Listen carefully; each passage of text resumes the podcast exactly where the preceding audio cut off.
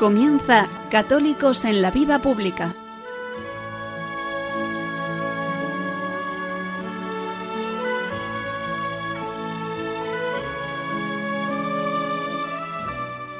Un espacio dirigido en Radio María por Luis Zayas.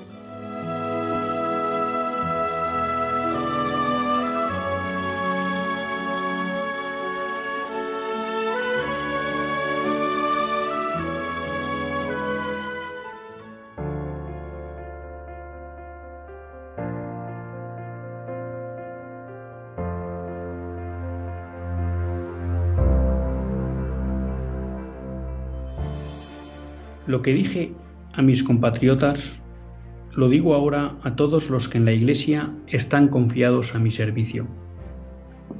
Manteneos firmes en la fe. No se confundan. A menudo da la impresión de que la ciencia, las ciencias naturales por un lado, y la investigación histórica, especialmente la exégesis de la Sagrada Escritura por otro, es capaz de ofrecer resultados irrefutables en contradicción con la fe católica.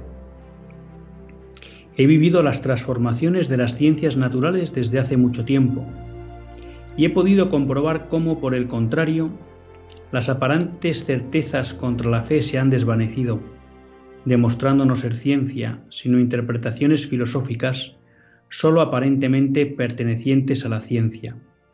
Del mismo modo que, por otra parte, es en el diálogo con las ciencias naturales como también la fe ha aprendido a comprender mejor el límite del alcance de sus pretensiones y por tanto su especificidad.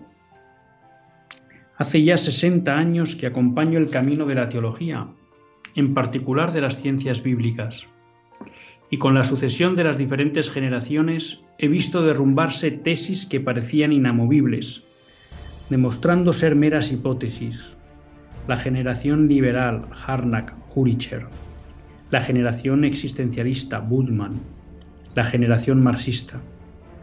He visto y veo cómo de la maraña de las hipótesis han surgido y vuelven a surgir lo razonable de la fe. Jesucristo es verdaderamente el camino, la verdad y la vida de la Iglesia. Con todas sus insuficiencias, es verdaderamente su cuerpo. Creo que todos han podido identificar mm, qué estoy leyendo. Estoy leyendo un fragmento del testamento espiritual de Benedicto XVI. Ese gran papa que el día 31, al final del año 2022, nos ha abandonado. Y no les voy a ocultar que uno tiene un sentimiento de orfandad porque cuando hay esas personas, recientemente también, a otro nivel, ha fallecido el padre Iglesias, el jesuita padre Iglesias. Bueno, pues son de esas personas que han sido faro para muchas generaciones y para muchas personas en que con momentos de confusión, de tribulación, como son los que ha sufrido la Iglesia, al menos en los últimos 60, 70 años, pues haber dispuesto de esos faros que nos marcaban el camino seguro, que nos ayudaban a sostener con firmeza nuestra fe y nos daban razones de por qué nuestra fe era sólida y por tanto merecía la pena confirmarnos en ella, pues que desaparezcan generan un sentido de orfandad.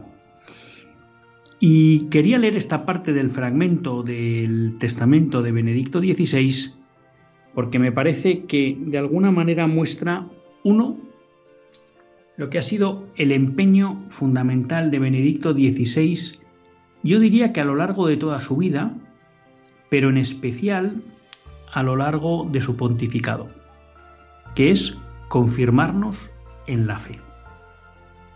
Explicaba él en una de las primeras misas que celebró como pontífice, no me acuerdo si fue en la de San Pablo Extramuros, como el papel ¿no? del pontífice era confirmar a los hermanos en la fe, que es un poco lo que le pide eh, Jesucristo a Pedro cuando tiene esa conversación en el, en el epílogo del Evangelio de San Juan, cuando le dice tres veces que si le ama. Bueno, ahora la verdad que no sé si me estoy cruzando y es ahí o es cuando le, le da la cátedra de Pedro, ¿no? Pero hay un texto concreto en la que Cristo le transmite a Pedro que su función como cabeza de la Iglesia es confirmar a los hermanos en la fe. Y digo que creo que eso ha sido el gran leitmotiv de la vida de Benedicto XVI, tanto como papa como como teólogo, ¿no? Porque son muchas las veces que él ha mostrado una preocupación porque la teología sirviera para fundamentar, para dar solidez a la fe de los sencillos. Él no hacía una teología solo para eruditos o solo para hacer grandes especulaciones, sino que hacía una teología que lo que quería es servir de instrumento para confirmar en la fe a, los fieles sencillos, ¿no? a los que no somos capaces de alcanzar esos conocimientos y profundidades teológicas. Y de nuevo que en su testamento, en aquello que deja una vez que muera, el grito sea, manteneos firmes en la fe, mismo grito que un párrafo antes le pide a sus compatriotas alemanes, no os dejéis apartar de la fe, muestra que esta ha sido la gran preocupación vital de Benedicto XVI. Y es interesante porque en su propio testamento nos dice y nos reconoce que la fe ha sufrido grandes embates. Es verdad que estos embates han venido y los han sufrido a lo largo de, de toda la historia, ¿no? Pero quizá desde la modernidad, y sobre todo un poco él pone su experiencia, con lo cual estamos hablando pues desde los últimos 80, 70 años de, de la Iglesia, es decir, diríamos desde los años 50, 60 del siglo pasado, los embates han sido especialmente fuertes porque ha parecido que el prestigio de las ciencias naturales y de algunas ciencias sociales les hacían capaces de plantear debilidades a la fe o de plantear dudas a la, a la fe católica que parecían irrespondibles, irresolubles, y que por tanto ese prestigio que habían ganado las ciencias naturales y sociales estaba permitiendo que esa duda sobre la verdad, sobre la veracidad, sobre la solidez de la fe de la Iglesia Católica estuviera haciendo mella en el pueblo fiel y no solo en el pueblo fiel, sino también en la jerarquía y en los sacerdotes. Y él lo que nos dice es que al final estos años de experiencia personal, más de 50, 60 años de experiencia personal, viendo esta batalla y este intento de desacreditar la fe desde la supuesta autoridad de las ciencias naturales, pues una y otra vez se ha visto desmentido. Y que todas esas críticas que parecían que tenían una base científica y que por tanto daban o mostraban de una manera fehaciente y científica, que es la palabra preferida por el mundo hoy, en que la fe católica estaba equivocada, con el tiempo se vinieron abajo. Y lo mismo nos dice en el ámbito de la teología y de la exégesis bíblica. Durante los años 50, 60, 70, 80 surgieron fuertes corrientes teológicas, él habla aquí de la teología liberal, de la existencialista, de la marxista, en la que de alguna manera parecía que de una manera irrefutable ¿no? tumbaban los preceptos de la fe tradicional. Y de nuevo nos dice eh, Benedicto XVI cómo él ha visto que todas esas enmiendas a la fe católica, a la fe de la Iglesia católica, que parecían sólidas, se convirtieron en azucarillos y se derrumbaron cual castillo de arena. Y al final, lo que él ha visto en su vida y nos lo transmite como experiencia para una vez más confirmarnos en la fe, es que lo que cada vez que la fe católica sufre ataques, que parecen esta vez ya sí el definitivo, de nuevo surge y vuelve a surgir la razonabilidad de la fe católica. Y que al final lo que queda es que Jesucristo es verdaderamente el camino, la verdad y la vida. Y que la Iglesia, con todas sus insuficiencias, es verdaderamente el cuerpo de Cristo. Por tanto, creo que en este testamento hay una llamada de Benedicto XVI a todos los católicos a confiar en Jesucristo, a confiar en su iglesia y por tanto a confiar en la verdad de la fe revelada. Efectivamente, vivimos tiempos en que la fe no está de moda. Vivimos tiempos en que parece que aquello en lo que ha puesto su confianza el mundo, sobre todo las ciencias experimentales, se utiliza para atacar de una manera que parece irrefutable la fe católica. La experiencia de vida de Benedicto XVI demuestra que lo que es sólido e intachable es la fe católica y es la Iglesia católica. Y por tanto, que permanezcamos en ella. Y no hay mejor forma para darnos cuenta de esa solidez sobre la que pivota la fe católica que acceder al magisterio de Benedicto XVI. Y alguien podrá pensar, hombre, no nos vamos a poner ahora a leer libros de teología. Nunca es tarde para eso. Y además mm, Ratzinger y Benedicto XVI tiene la característica de que es un hombre que se lee fácil, que explica fácil lo difícil, pero no hace falta ir a eso. Yo les animo a que hagan el ejercicio de ir leyendo sus homilías o discursos en sus viajes apostólicos o las homilías que ha celebrado en multitud de celebraciones que, ha dicho en multitud de celebraciones litúrgicas. Son textos sencillos, pero que nos ayudan a profundizar en nuestra fe, a conocerla mejor y a darnos cuenta que es lo único sólido que hay en este mundo. Y esa seguridad nos permitirá poder soportar sin miedos todos esos embates que los dioses de hoy, las ciencias sociales, las ciencias naturales, parecen querer derribar. Y entonces nos podremos mantener firmes en el camino de la fe, a pesar de que alrededor parezca que hay un fuerte huracán que amenaza con derribar a la Iglesia pero que esa certeza que tenemos en la solidez sabemos que harán que ese castillo de la iglesia, que ese cuerpo de la iglesia no perezca nunca y nosotros en él tampoco moriremos nunca. Por eso, hagamos caso a Benedicto XVI. Confiemos en la Iglesia a pesar de sus insuficiencias y confiemos en que Jesucristo es nuestro Salvador y nuestro Redentor.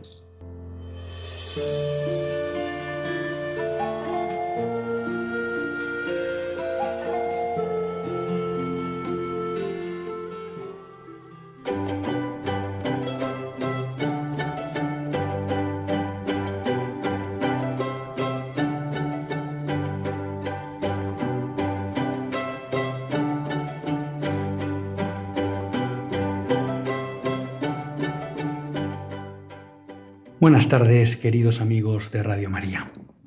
Un lunes más volvemos fieles a la cita con todos ustedes en los estudios centrales de Radio María. Un lunes más para hacer este programa, Católicos en la Vida Pública. Programa que, como todos ustedes saben, quiere ser una reflexión pausada sobre la actualidad nacional e internacional una reflexión que tratamos de hacer siempre desde la óptica del magisterio de la Iglesia y su doctrina social. Una Iglesia que no nos cansaremos de repetir, que es madre y maestra. Y un lunes más tiene la suerte de compartir esta hora de radio con todos ustedes Luis Zayas, que es quien les habla. Y han visto que hemos empezado con el testamento de Benedicto XVI, y ese llamamiento a mantenernos firmes en la fe. ¿no? De nuevo, esa idea, que yo creo que es permanente a lo largo de toda la existencia de Benedicto XVI, ya desde los tiempos en que era Joseph Ratzinger, de confirmar en la fe al pueblo fiel. ¿no? Lo hizo como teólogo, lo hizo como obispo y luego fundamentalmente como papa, que como decíamos es la función fundamental, como él explicaba en esa homilía en una de las primeras misas que celebro, explicando un pasaje del Evangelio, que ya les digo que me no sé si es la parte final del Evangelio de San Juan o cuando instituye la cátedra, la cátedra de, de Pedro.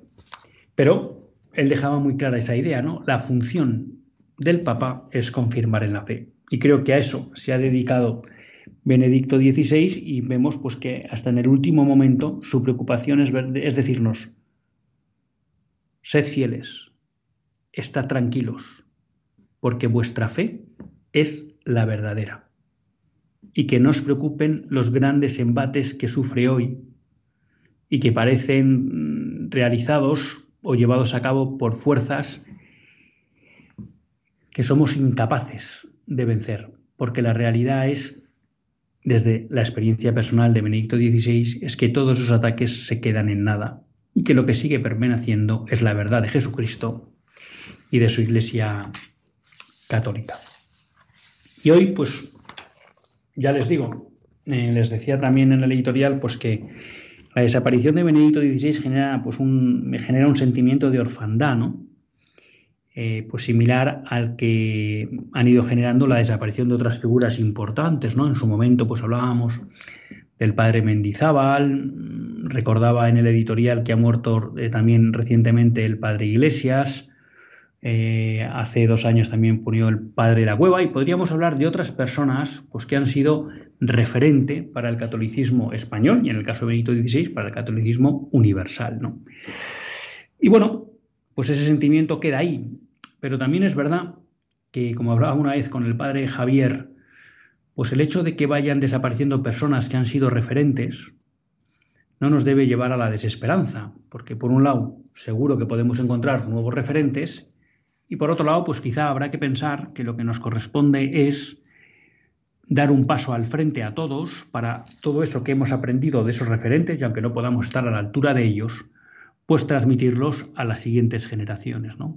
Y que todo ese legado y esa herencia espiritual e intelectual y, de vida que hemos podido recibir de todos esos referentes como Benedicto XVI, pues que nosotros hagamos también la labor de transmisión a las nuevas generaciones. O sea que siempre que desaparece un referente, pues también es una llamada por parte del Señor a que el resto desde nuestra humildad y sin poder intentar ocupar el sitio que tenían esos referentes, eh, demos un paso al frente. Demos un paso al frente. Y todo ese legado que hemos recibido lo, transmitamos. Y la verdad que hoy, pues, eh, a mí me apetecía hacer un programa un poco dedicado a Benedicto XVI. ¿Mm? Y un buen amigo, Álvaro, me enviaba un documento, un PDF, donde eh, aparecían cinco discursos que han sido pues señeros o claves en lo que ha sido el pontificado de Benedicto XVI. El discurso en Ratisbona, el discurso en la mezquita de Amán, Jordania, discurso en París, discurso en Londres y discurso del Papa ante el Bundestag, en los cuales pues, bueno, va tratando diversas cuestiones sobre la razonabilidad de la fe, sobre fe y política, sobre los fundamentos del Estado de Derecho.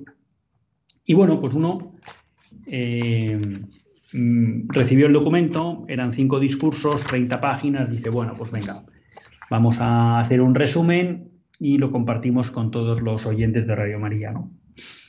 Pero, eh, claro, cuando uno se empieza a meter, pues de alguna manera vuelve a caer en lo que es eh, Benedicto XVI.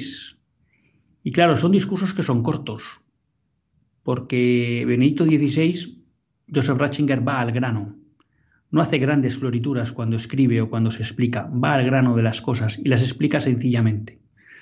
Pero en un discurso de cinco o seis páginas hay mucha enjundia. Y por tanto, pues me he visto obligado a tener que elegir uno para compartir con todos ustedes, aunque me gustaría adquirir uno de esos compromisos que luego no sé si cumplo, pero que desde luego voy a intentar, de que con el tiempo vayamos repasando en otros programas el resto de, estos cinco discursos. Porque pues yo creo que ahí hay un magisterio muy fecundo y que nos puede ayudar a todos a seguir manteniendo criterios firmes, pues para atravesar esta especie de tempestad que no, de la que nos hablaba Benedicto XVI, que parece que tiene la fuerza suficiente como para derrumbar a la Iglesia, pero que luego no es tan así. Y para empezar hoy con todos ustedes estos discursos de Benedicto XVI, he elegido el discurso que hace el Papa ante el Bundestag en 2011. Es una, una visita que hace el Papa en el que le invitan a hablar en el Bundestag y como dice él, le invitan no porque sea alemán, sino en su condición de pontífice de la Iglesia Católica. Y como tal se dirige al, Bundestag. Hay un primer tema que me, que me, interesa resaltar, ¿no? Y es que el Papa empieza diciendo que es un honor para él hablar ante el Parlamento de mi patria alemana, que se reúne aquí como representación del pueblo, elegida democráticamente para trabajar por el bien común de la República Federal de Alemania. En estas tres primeras líneas del discurso, el Papa ya nos ha marcado cuál es el objetivo de la política. Y el objetivo de la política no es otro que trabajar por el bien común de la nación.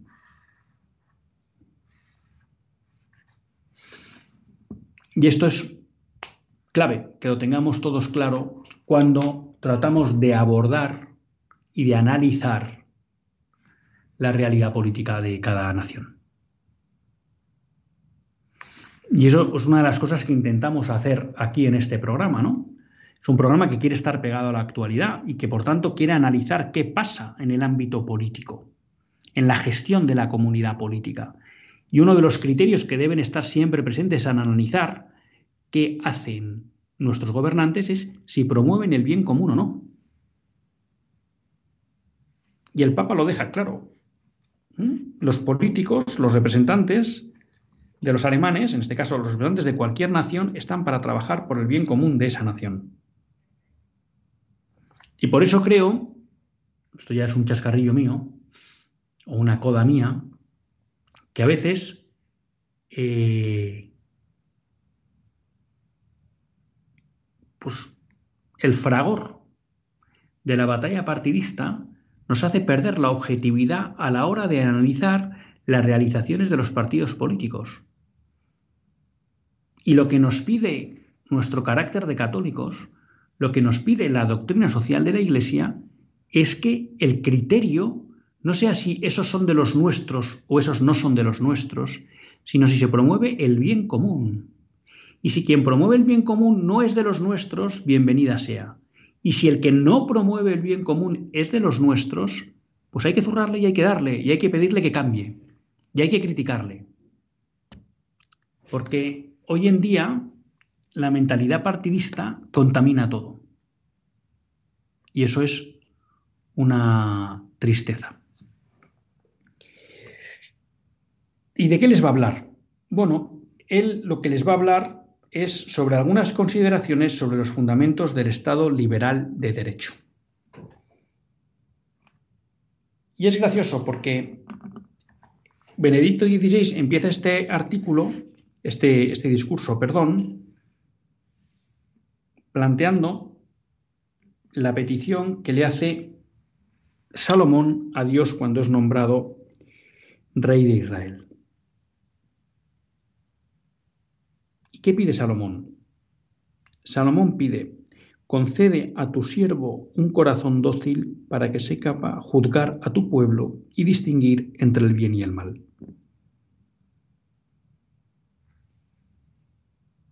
Salomón lo que pide a Dios es poder conocer el bien y el mal. ¿Piden eso nuestros políticos hoy? ¿Creen nuestros políticos hoy que se puede distinguir entre el bien y el mal? Nos dice Benedicto XVI, el criterio último y la motivación para el trabajo de un político no debe ser el éxito y mucho menos el beneficio material. La política debe ser un compromiso para la justicia y crear así las condiciones básicas para la paz. Si la, política es un compromiso por la justicia, La justicia es dar a cada uno lo suyo. lo que implica, por un lado, saber qué es lo justo, el derecho, qué es lo justo. Para conocer lo justo hay que saber lo que es bueno y lo que es malo, porque a nadie le corresponde que le demos lo malo. Si la justicia es dar a cada uno lo suyo, a cada uno hay que darle lo que le corresponde, lo bueno, no lo malo. Claro, ¿por qué es importante que nos preguntemos o hablemos del derecho?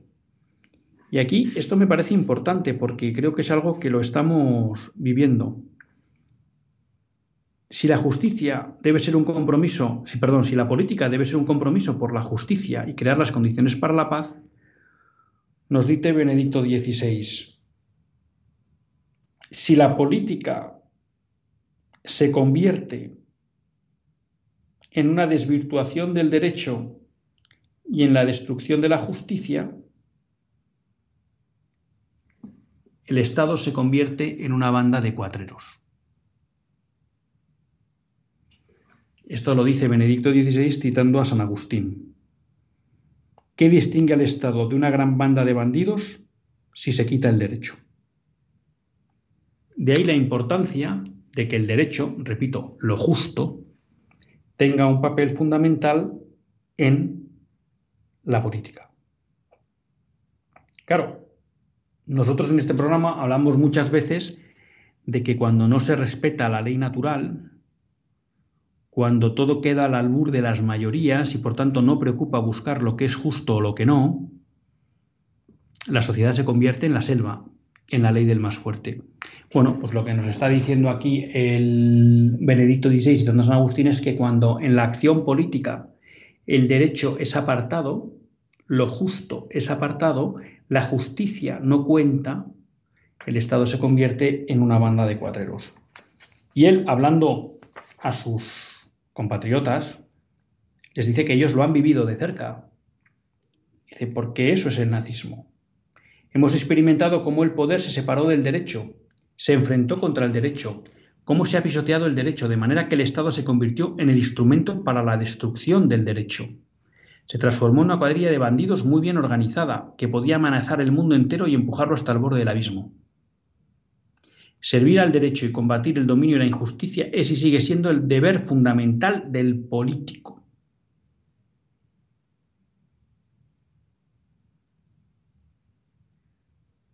Por tanto, no cabe ejercer la política, no cabe gestionar, por hablar así, dirigir la comunidad política sin que la autoridad o los representantes del pueblo, según los diferentes niveles, se pregunten por la justicia, por el derecho. Y claro, aquí surge una de las grandes preguntas, ¿no? Que es cómo podemos reconocer lo que es justo, cómo podemos distinguir entre el bien y el mal, entre el derecho verdadero y el derecho solo aparente. Nos viene a decir Benedicto XVI que esa petición que hizo Salomón hace miles de siglos en el fondo debería ser la misma petición que hagan los políticos hoy, porque es la gran pregunta para ejercer bien la política. ¿Cómo distinguir lo justo? Bueno,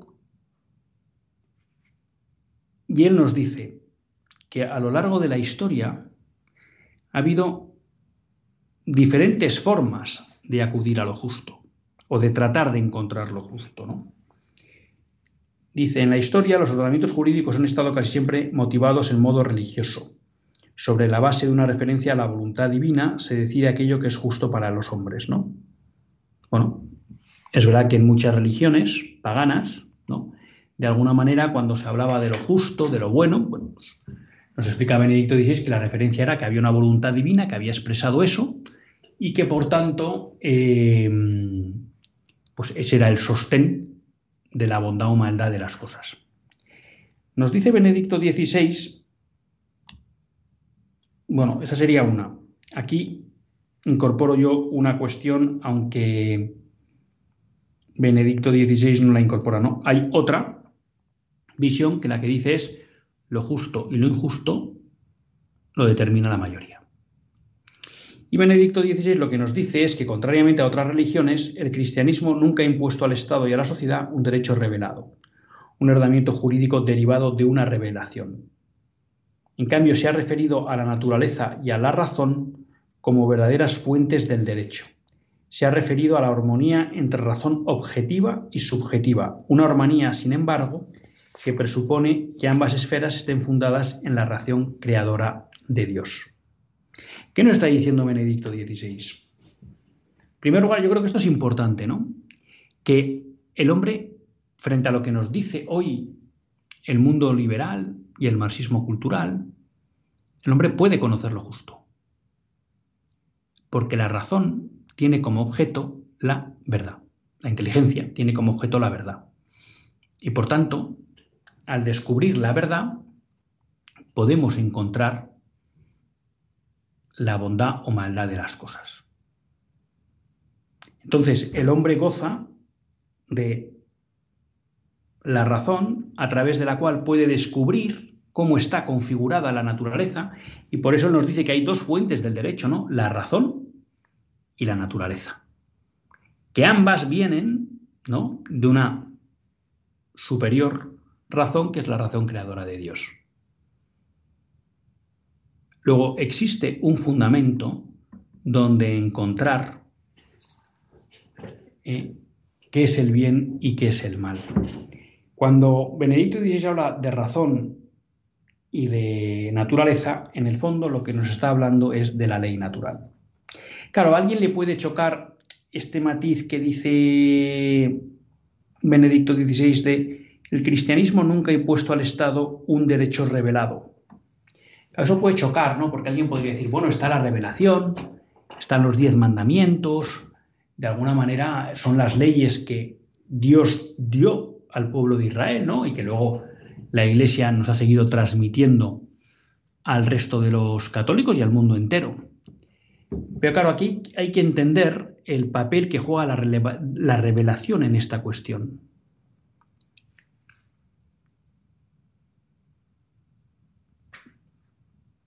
Santo Tomás explica cómo el hombre puede conocer la ley natural por sí mismo. Hemos dicho que el hombre es un ser racional, es inteligente y por tanto a través de la inteligencia puede conocer la realidad de las cosas, la verdad de las cosas. Y esa inteligencia es el instrumento que él tiene para descubrir la ley natural. Porque en la medida que conoce el ser de las cosas, puede deducir del ser de las cosas el cómo deben comportarse las cosas y en concreto cómo debe comportarse el hombre. Del ser se deriva el deber ser. Vale.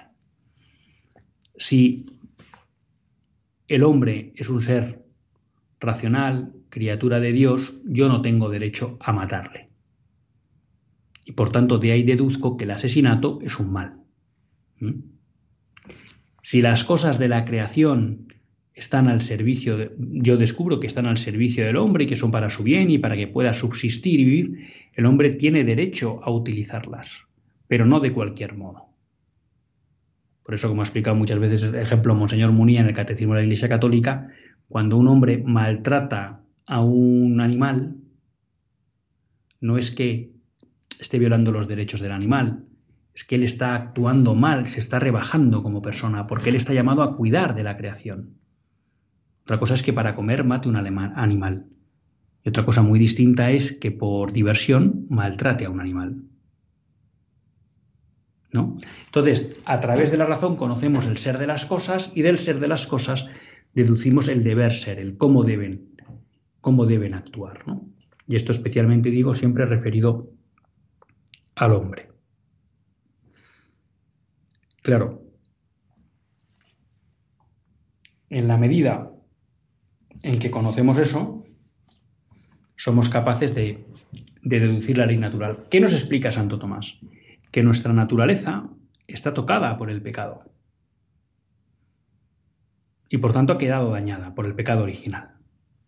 Eso que hace que muchas veces nuestra razón no es capaz de descubrir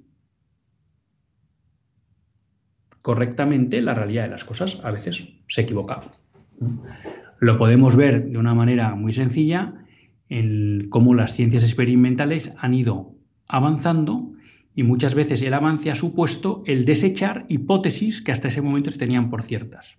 ¿Por qué? Bueno, pues porque por nuestra razón habíamos llegado a un comprendimiento incompleto o incorrecto de la realidad. Bueno, y ese conocimiento incorrecto de la realidad, de cómo funciona la naturaleza, por ejemplo, bueno, pues también pasa a la hora de conocer el ser de las cosas. Entonces, esa mancha que ha dejado en nosotros el pecado original a veces nubla nuestra inteligencia o nubla nuestra voluntad. A veces nuestra inteligencia detecta bien el, qué es el bien y qué es el mal, pero nuestra voluntad no quiere seguir a nuestra inteligencia porque las pasiones le empujan por otro lado. Y en esa incapacidad a veces, o dificultad, mejor dicho, porque el pecado original nos daña, pero no de una manera, eh, digamos, irrecuperable, eh, pues nuestra voluntad, llevada por las pasiones que en ese momento no somos capaces de controlar, nos llevan a no querer adherirnos al bien. Por eso, aquí la revelación juega un papel, vamos a llamar, de... Pues, ¿cómo decirlo? No me gusta la palabra controlador, pero de... de, ¿Cómo decirlo? De chequeo, vamos a llamarlo así. ¿Por qué? Porque cuando nosotros en nuestras deducciones de lo que es la ley natural tenemos dudas, acudimos a la revelación. Y entonces si nuestras deducciones han sido contrarias a la revelación es que estamos equivocados. Y por tanto tenemos un contraste que nos permite no desviarnos del camino. Entonces alguien podría decir, bueno, pero entonces eso quiere decir que nos están imponiendo una revelación. Y Benedicto XVI dice que no. ¿Por qué dice que no? Dice que no porque todo lo que nos muestra la revelación en el ámbito moral nosotros lo podemos entender racionalmente y podemos entender que es bueno para el hombre vivir como nos enseña la revelación. ¿Lo podríamos descubrir sin la revelación? Sí, pero con alto riesgo de equivocarnos, fruto del pecado original. Por tanto, Dios, para marcarnos el buen camino, nos ha dado la revelación. Pero no nos la impone, porque esa revelación, en la medida que es consecuente con la naturaleza del hombre, el hombre a través de su inteligencia puede asumir y comprender y hacer la suya porque se da cuenta que es lo que es razonable. Por eso, en estos ámbitos de la moral y también de la teología, ¿vale? Cuando digo la teología es de las verdades divinas, eh, siempre decimos que nosotros no somos crédulos, sino creyentes. Es decir, no nos creemos algo que nos han contado y que no sabemos si tiene sentido o no tiene sentido, sino que somos creyentes. Creyentes porque confiamos en quien nos lo ha revelado, pero también porque podemos comprender que todo lo que nos ha enseñado Dios nuestro Señor y revelado es razonable. Por eso somos creyentes. Mm, en uno de estos discursos, si no recuerdo mal, el Pablo hablaba de esa eh, simbiosis única que hay entre fe y razón. entonces cuando la fe se desliga de la razón, él hablaba del riesgo del fideísmo, de creer simplemente por lo que me han contado, o porque me lo han dicho, o por la autoridad de no sé quién. Y eso nos llevaría a situaciones aberrantes, como ha llevado en la historia de las religiones. Y por eso nuestro Dios no es un Dios que se desliga de la razón. Y todo lo que nos enseña y revela es razonable. Nosotros lo podemos confrontar con nuestra revelación, con nuestra razón. Obviamente, pues, no todos podemos porque no todos tenemos ese nivel intelectual a veces necesario. Que esa es una de las segundas razones por la cual eh, se nos revela la ley natural y ahí está el magisterio porque muchos con nuestro conocimiento a lo mejor no podemos llegar a todas las derivadas de la ley natural necesarias para determinar en un caso concreto lo que es justo o injusto. Y entonces ahí es donde aparece el magisterio. ¿Mm? Entonces, en todo lo que es el comportamiento moral del hombre, nosotros, la, la Iglesia, no nos impone nada de una voluntad divina al margen de la razón humana sino que lo que está proponiendo al mundo y en este caso vamos a llamar a los gobernantes como modelo de justicia, es la ley natural, que obviamente se deriva de la ley divina, no la contradice, pero que es accesible por la razón. Por eso no es necesario asumir la creencia en el Dios cristiano para asumir los preceptos morales de la vida cristiana. Porque son preceptos de moral natural. Por eso dice el Papa que la Iglesia nunca, cuando ha propuesto, ¿no? El criterio de lo justo nunca se remite a una voluntad divina, sin más, sino lo que se remite es a la razón y a la naturaleza, como explica Benedicto XVI. Eso sí, acompañadas, o vamos a decir, reforzadas por una revelación dada, dada por Dios.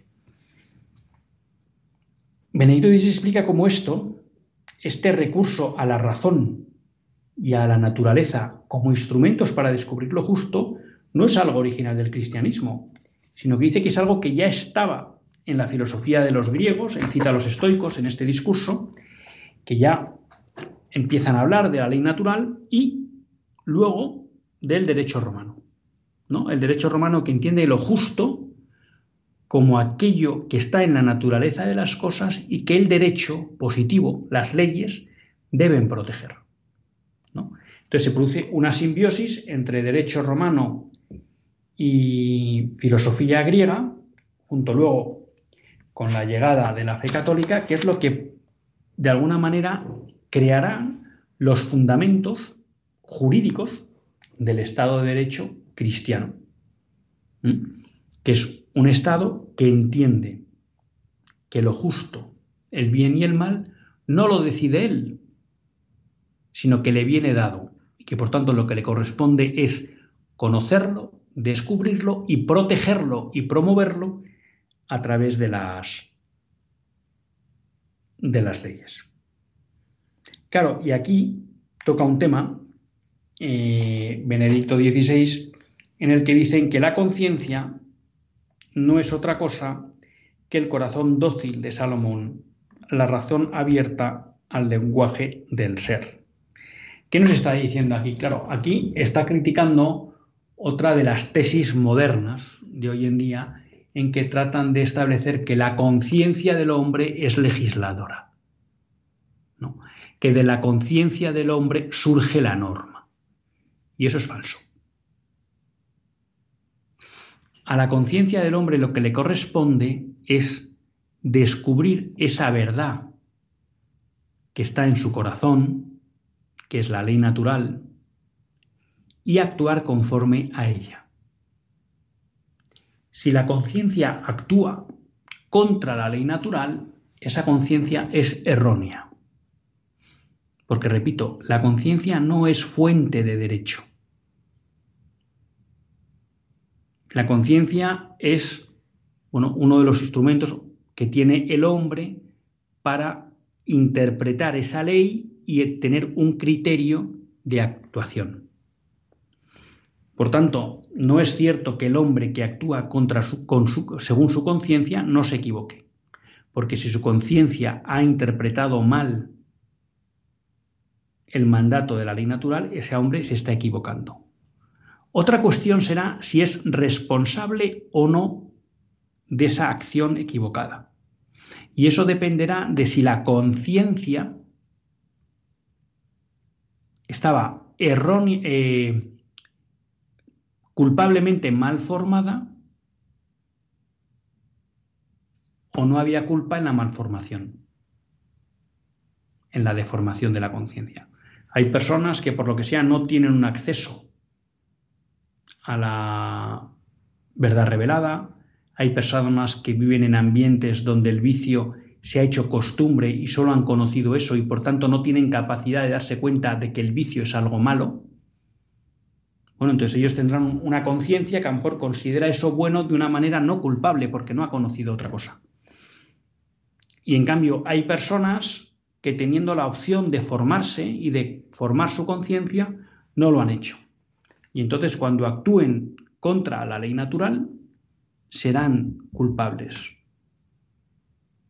Por tanto, aquí Benedicto XVI nos vuelve a repetir que la conciencia no es legisladora, sino que es un corazón dócil, es la razón abierta al lenguaje del ser. ¿Qué quiere decir la razón abierta al lenguaje del ser? La razón que se dispone a actuar conforme la ley natural, conforme la naturaleza de las cosas, le transmiten y le, y le enseñan. Y de aquí aparece pues, toda esta idea de lo que es el derecho natural, que ha sido defendido ya en épocas precristianas y que por supuesto toda la filosofía y toda la filosofía jurídica cristiana ha promovido y defendido.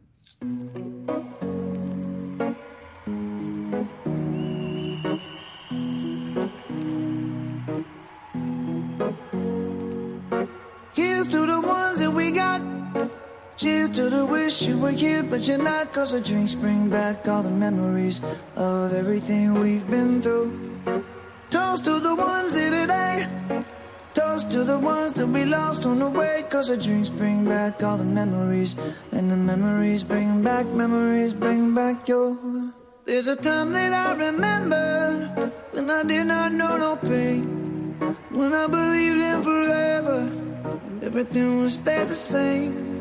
Now my heart feel like December when somebody say your name. Cause I can't reach out to call you, but I know I will one day. Hey. Everybody hurts sometimes, everybody hurts someday. Hey, hey. But everything gonna be alright. Después de este breve descanso, que siempre nos gusta amenizar con un poco de música, continuamos en Católicos en la Vida Pública y lo hacen en compañía de Luis Zayas. En un programa que, como decíamos, pues quería ser un poco homenaje a Benedicto XVI y por eso habíamos decidido pues ir comentando eh, algunos de los discursos más significativos de Benedicto XVI durante su pontificado y habíamos elegido para ello el discurso del Papa ante el Bundestag en 2011 en el que trata de discurrir sobre eh, el fundamento del Estado de Derecho. Entonces, bueno, veníamos hablando como Benedicto XVI lo que nos estaba explicando es que hay unas fuentes donde buscar lo justo, unas fuentes que son la razón y la naturaleza de las cosas. Y nos explicaba cómo la Iglesia nunca ha impuesto una especie de derecho divino al Estado. ¿no? Y explicábamos por qué sino que realmente lo que la Iglesia siempre ha propuesto desde el ámbito, vamos a llamar moral, a la hora de legislar lo que es bueno y lo que es malo, el instrumento o el soporte ha sido siempre la razón. Y por tanto, es algo que todo el mundo, creyente o no creyente, pueda asumir. ¿Qué lamenta Benedicto XVI? Porque él cree que a partir de se refiere un poco a Alemania, ¿no? Entonces él dice que esta concepción de la existencia de un derecho natural, de una ley natural, es algo que estuvo presente hasta la Segunda Guerra Mundial. Incluso él cita la, ley fundamental de Bonn, que es como la constitución cuando se vuelve a, de alguna manera, a, o se configura la República Federal de Alemana al margen de la República Democrática Alemana, ¿no? Esa, cuando, porque ya saben todos ustedes que en la Segunda Guerra Mundial Alemania queda dividida como en cuatro protectorados y de hecho como, como país queda disuelto, ¿no? Pero bueno, luego en un momento dado las, los tres, las tres partes, las tres naciones aliadas, Francia, Gran Bretaña y Estados Unidos, de alguna manera vuelven a unificar su zona, devuelven la soberanía a los alemanes y aparece la norma constituyente que es la ley fundamental de Bonn. Entonces él entiende que hasta ese momento esta idea de que existía un derecho natural que fundamentaba y que servía para fundamentar lo justo, lo bueno y por tanto como de pilar inamovible de, los derechos fundamentales de las personas, de la persona, pues se había mantenido, pero que luego eso se rompió, Y él dice que incluso pues, lamenta, ¿no? Que se ha dado un cambio dramático en el que la idea del derecho natural se considera hoy una doctrina católica más bien singular, sobre la que no vale la pena discutir fuera del ámbito católico, de modo que casi nos avergüenza hasta la sola mención del término. Es decir, se ha puesto en duda que exista un derecho natural y ya no solo se ha puesto en duda en el mundo pagano, sino hasta en el mundo católico se ha dejado de hablar del derecho natural. Y claro, la pregunta es ¿por qué? Y él contesta eh, a esta pregunta señalando que la causa de que se haya despreciado el derecho natural proviene de una tesis según la cual entre el ser y el deber, el, y el deber ser existe un ámbito infranqueable. Y pone a Kelsen ¿no? entre uno de los padres de esta idea. Eh, si nosotros hemos dicho que del ser se deriva el deber ser, la filosofía moderna lo que ha venido a decir es que el ser y el deber ser son independientes. Que cuando nosotros analizamos el ser, lo que podemos entender es cómo están compuesto, podemos entender que hay una serie de datos objetivos, unidos los unos los otros como causas y efectos, pero que ese conocimiento del ser no nos permite derivar ningún conocimiento respecto del deber ser. Es un conocimiento como de la naturaleza puramente funcional. Entendemos cómo funciona, podemos saber cómo podemos manipularla, pero que no nos da ninguna idea sobre cómo deben ser o deben comportarse esos seres, ¿no? Y por tanto, pues en la medida que ya la naturaleza no es un elemento para determinar lo bueno, lo justo, lo injusto, lo malo, pues no hay criterio. No hay criterio para desarrollar el derecho. De hecho, eh, en un párrafo anterior, Benedicto XVI señala que como para buena parte de la materia que se ha de regular jurídicamente, el criterio de la mayoría puede ser un criterio suficiente. Pero es evidente que las cuestiones fundamentales del derecho, en las cuales está en juego la dignidad del hombre y la de la humanidad, el principio de la mayoría no basta. En el proceso de formación del derecho, una persona responsable debe buscar criterios de orientación. Es decir, lo que nos dice es, claro, esta, eh, esta tesis que separa el ser del deber ser, al final lo que nos está planteando es que nos deja sin criterio normativo para identificar el bien y el mal. Y dice, bueno, en multitud de cuestiones no hay problema. Eh, elegimos la energía nuclear o la energía solar o el gas. Eh, decidimos hacer tantos aeropuertos o tantas autopistas o cómo hacemos la ley de sociedades anónimas, bueno, o cómo establecemos el sistema impositivo dentro de unos criterios de justicia. En cierta medida, para muchas cosas no pasa nada. Pero cuando entra en juego la dignidad del hombre, no parece sensato dejarlo al albur y al criterio de las mayorías. Pero claro, si partimos de una concepción de la naturaleza que lo único que nos dice es que solo podemos conocer cómo funciona y que lo que podemos hacer es manipularla, pero que no hay ningún criterio para ver cómo la debemos tratar y sobre todo cómo se debe comportar, pues hemos perdido todo criterio. Y ese es el mundo en el que vivimos hoy y del que es necesario salir. Porque además a esto se le añade que también la visión que tenemos de la ciencia por el positivismo científico se ha reducido básicamente a considerar ciencia a las ciencias experimentales. Y esto provoca que la filosofía no se considere ciencia y por tanto entonces se niega también la capacidad de la razón para conocer la verdad de las cosas. Se me está yendo el tiempo. Pero entonces Benedicto XVI lo que nos dice es que para volver a dar un sentido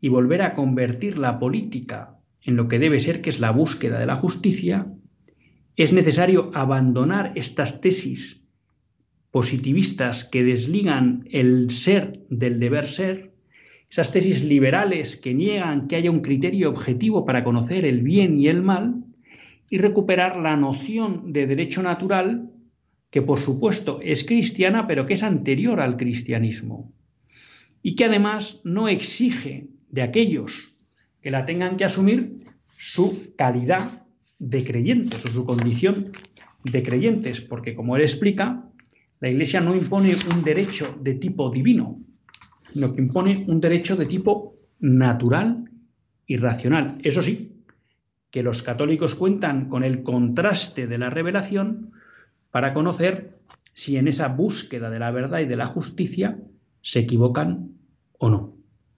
Bueno, pues creo que esta es una de las grandes, no aportaciones, porque esto es doctrina tradicional de la Iglesia, pero sí una de las grandes eh, llamadas de atención que hace Benedicto XVI al mundo moderno. Si rechaza a Dios, a Dios como ente creador, si niega la existencia de un Dios, niega los fundamentos para constituir un verdadero orden político justo y bueno para las naciones. Seguiremos hablando de Benedicto XVI. Hoy pues no nos queda más que hacer eso último que nos pide él en su en su testamento, en su último párrafo, que es rezar por él y rezar por su alma para que lo antes posible goce de la presencia del Padre Eterno. Hasta el próximo lunes, si Dios quiere, que Dios les bendiga.